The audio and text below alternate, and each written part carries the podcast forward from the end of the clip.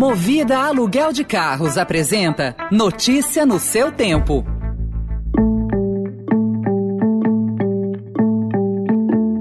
Olá, seja bem-vindo, seja bem-vinda. Começa agora mais uma edição do Notícia no seu Tempo. Esse podcast é produzido pela equipe de jornalismo do Estadão para você ouvir em poucos minutos as principais informações do jornal. Entre os destaques de hoje, Pressão de China, Rússia e Índia trava a meta do G20 de zerar emissões de gases de efeito estufa até 2050. Gruta desaba e deixa nove bombeiros mortos em São Paulo. E a criação de um mercado paralelo de empresas que garantem licitações. Esses são alguns dos assuntos que você confere nesta segunda-feira, 1 de novembro de 2021. Estadão apresenta Notícia no seu tempo.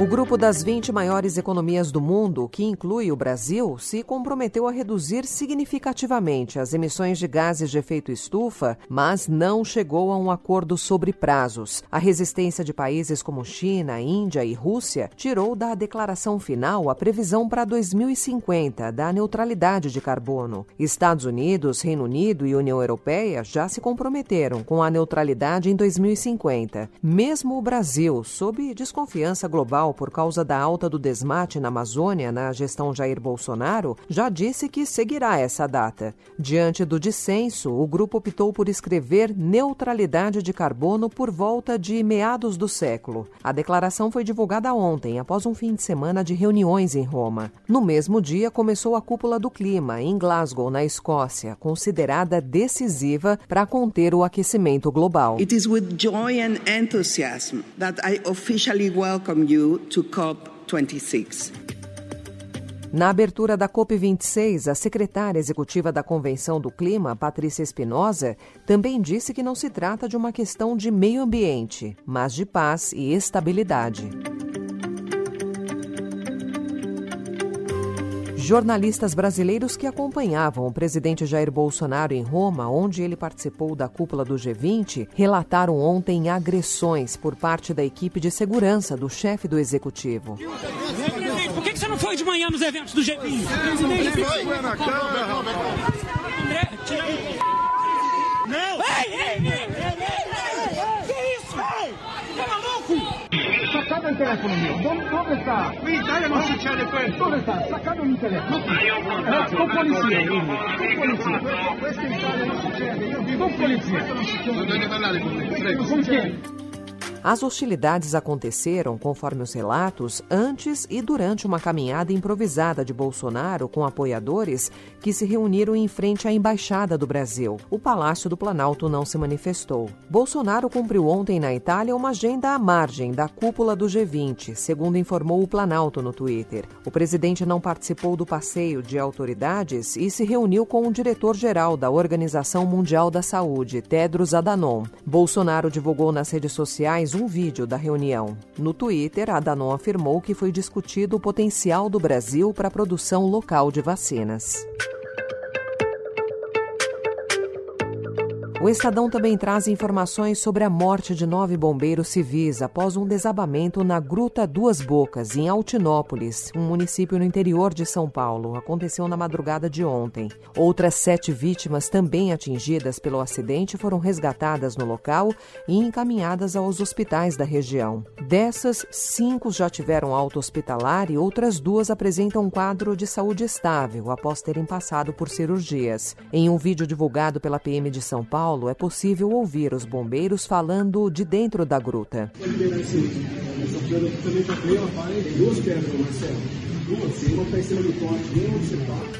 De acordo com o Corpo de Bombeiros, não há mais buscas no local. O desmoronamento atingiu parte de um grupo de 28 bombeiros civis que participava de um curso de treinamento. E ao menos 25 suspeitos de integrar uma quadrilha especializada em assaltos do chamado Novo Cangaço morreram em uma operação da Polícia Militar e da Polícia Rodoviária Federal, ontem em Varginha, no sul de Minas Gerais. Com os criminosos foi apreendido um grande arsenal, incluindo explosivos e armas de guerra. O bando estava em duas chácaras e foi cercado pelos policiais. Houve intensa troca de tiros. Vários suspeitos foram socorridos com ferimentos. O coronel Rodolfo Monotti, que é comandante do BOP de Minas Gerais, falou sobre a operação. Nós conseguimos antecipar essa ação criminosa que, se ela tivesse sido levada a efeito, com certeza teríamos muitos danos colaterais, danos patrimoniais e vidas perdidas na cidade de Praia. A quadrilha pode ser a mesma que atacou bancos em Araçatuba, no interior de São Paulo, no dia 30 de agosto. É o que afirma a Polícia Mineira. Notícia no seu tempo. Também hoje o Estadão informa que a falta de controle do setor público criou um mercado paralelo de empresas que vendem fianças para licitações. Muitas delas usam o termo bank no nome, mas não têm autorização do Banco Central ou da Superintendência de Seguros Privados para atuar, o que contraria a legislação. Documentos públicos mostram inconsistências das companhias, que informam um capital milionário. Durante três meses, o Estadão identificou oito empresas. O mercado mercado paralelo de finanças emergiu quando a CPI da Covid investigou a compra da vacina indiana Covaxin, intermediada pela Precisa Medicamentos. Outro destaque do jornal de hoje diz respeito à desvalorização do câmbio e o avanço do trabalho remoto, que ampliaram nos últimos meses as contratações de executivos brasileiros por empresas multinacionais, bancos estrangeiros de investimento e fundos de private equity. Essa conjugação de fatores deixou o passe desses profissionais mais barato em dólar e acessível a companhias estrangeiras. Até agosto desse ano, cresceu 20% o número de admissões de profissionais brasileiros por empresas empresas estrangeiras de diversos segmentos em relação a igual período de 2020, segundo o levantamento da Page Group, que é uma consultoria internacional especializada em recursos humanos.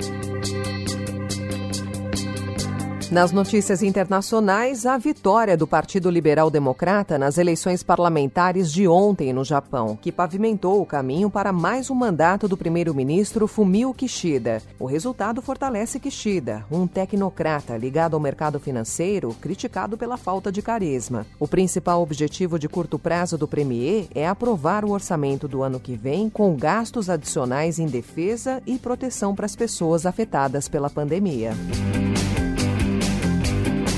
E São Paulo encerra hoje as últimas restrições de público e eventos impostas pela pandemia do coronavírus depois de quase 600 dias, como anunciou a secretária de Desenvolvimento Econômico, Patrícia Ellen. É, então, a partir do dia 1 de novembro, será permitido eventos com controle de público, mas que possam ter pessoas em pé e pistas de dança, lembrando que o distanciamento e o uso de máscaras continuam obrigatórios. Até que se tenha uma informação diferente, nós seguimos trabalhando com os eventos modelo, com acompanhamento científico. Com as novas liberações, todas as medidas de restrição impostas pelo Plano São Paulo chegam ao fim. Os municípios têm autonomia para seguir ou não a flexibilização do Estado. Essa foi mais uma edição do Notícia no seu Tempo, com apresentação e roteiro de Alessandra Romano, produção e finalização de Gustavo Lopes. O editor de núcleo de áudio é Emanuel Bonfim. Obrigada pela sua companhia até aqui e uma excelente semana. Você ouviu Notícia no seu Tempo. Notícia no seu tempo. Oferecimento Movida Aluguel de Carros. A vida é para ser movida. Saiba mais em www.movida.com.br.